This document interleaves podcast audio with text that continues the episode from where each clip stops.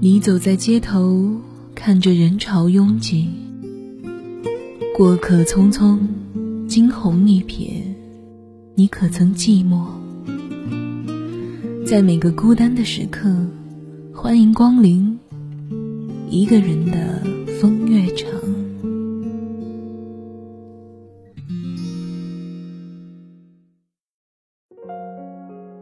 欢迎收听蜻蜓 FM，这里是风月。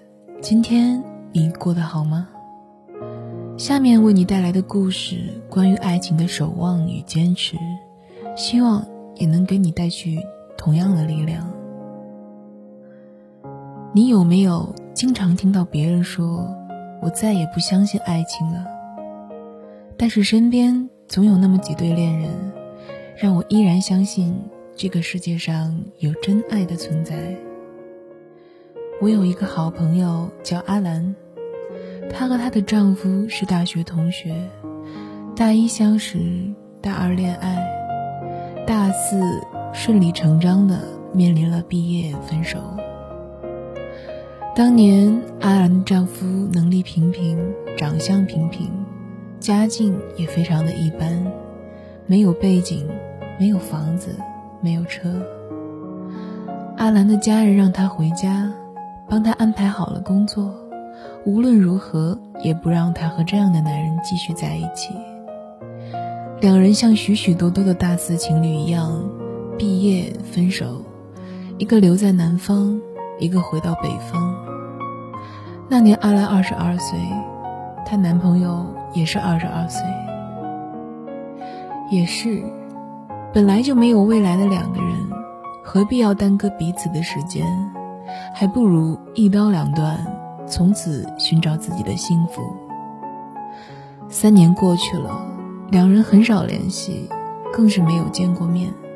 只是生日时，阿兰总会收到她前男友寄来的礼物。阿兰的年龄也到了二十五岁，还是一直没有男朋友。家人开始着急，紧锣密鼓地安排着介绍和相亲。我知道其中的几个对阿兰很有兴趣，加上他的长相和工作都不错，公司里的同事中也有不少示好的人在。我一开始不懂，也跟着瞎着急，埋怨他不懂得接受。但是他每次都笑笑说不喜欢，没感觉了。或许大多数的故事便会到此结束，两人各自淡淡的恋爱。淡淡的生活，直到他们互相淡出彼此的记忆，再也不出现于彼此的生命中。今年五月，阿兰二十六岁生日，她接到了前男友这么多年来少有的一个电话，他只说了一句：“房子买好了，工作也给你安排好了，回来吧，我们结婚。”一句拿着，胜过十句我会给你的。我不知道阿兰当时哭了没有，但是知道这一切的我哭了。我知道我泪点低，很没出息，但我当时真的哭得一塌糊涂。前两天在校内上看到阿兰的状态，说要结婚了，简单的四个字，再次给了我巨大的冲击。